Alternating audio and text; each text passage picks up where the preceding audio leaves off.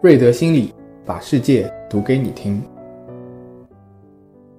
死亡对人类而言可能是最大的恐惧。当死亡突然来临的时候，人们究竟会有什么样子的反应呢？我们先来说一个故事。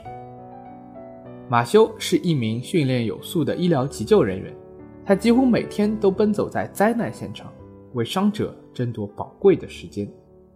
然而，总有一些情况非常严重的患者，会在救援完成之前就已经死去。于是，他不得不面临这样一个选择：是该告诉那些濒临死亡的患者，还是用谎言来安抚他们的情绪？每当这个时候，看着伤者的眼睛，他总是感到害怕。他害怕那些重伤人员会在恐惧不安中离开人世，所以总是选择撒谎。但在一次救援中，马修决定改变以往的做法，对伤者说出真相。接下来，对方的反应令他至今都感到震惊。当知道生命的潮水正在退去，那些伤员并没有表现出极端的惶恐，他们只是坐在那里，放松了下来，脸上也露出了接受事实的平静。从那以后。马修就再也没有向伤者隐瞒过实情，因为他发现，当认识到死亡不可避免的时候，人们往往能够很清醒。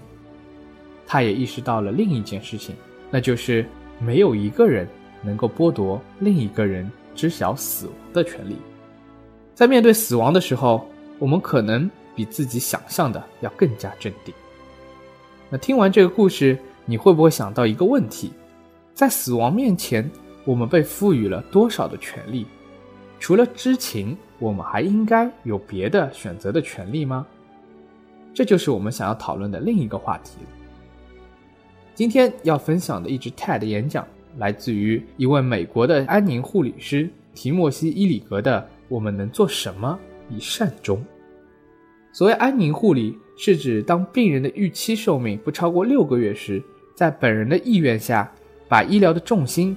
转向注重生命的质而非量的缓和治疗，也就是用肌肉按摩、药物镇痛等一系列舒缓护理，替代心肺复苏、气管切开等创伤性抢救手段，使病人更为从容地走完人生的最后一程。而在我们的固有观念中，医院的职责难道不是治病救人吗？基莫西说啊，就是因为这样的传统思维偷走了我们的选择。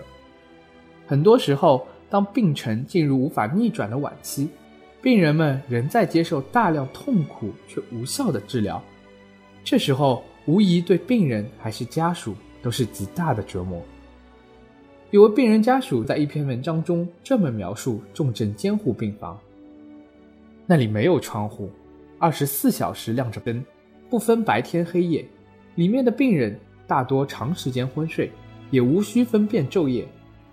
由于情况的特殊性，家人也无法陪伴在身边，每天也只有一个小时左右的探视时间。在美国，病人的境遇何其相似，那些在晚期疾病上花费最高的病人，他们却承受着巨大的痛苦和绝望，同时也往往更早的离世。而实际上，我们可以有更多的选择。提莫西在演讲中提到。医疗的终极目的应该有三个：首先，改善病人的感受及生活质量；第二，改善病人的健康状况；第三，减少不必要的医疗开支。这些目标的核心其实都是以病人为中心。提莫西讲到，以病人为中心，就是当末期的病人说“我想要接受治疗直到最后”，那就给予他全力的救治；而如果病人表示“我只想待在家里医生”，那么就告诉他可以，我们保证你的生活质量，并把舒缓治疗带来给你。这就是安宁护理的工作。在医学界始终流传了这样一句名言：医疗的最终目的是有时治疗，常常帮助，总是安慰。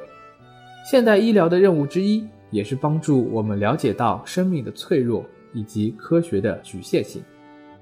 而对于活着的人，或许我们不该把死亡看成一种忌讳小心的回避，而是应该把生命当做有限的资源去珍惜。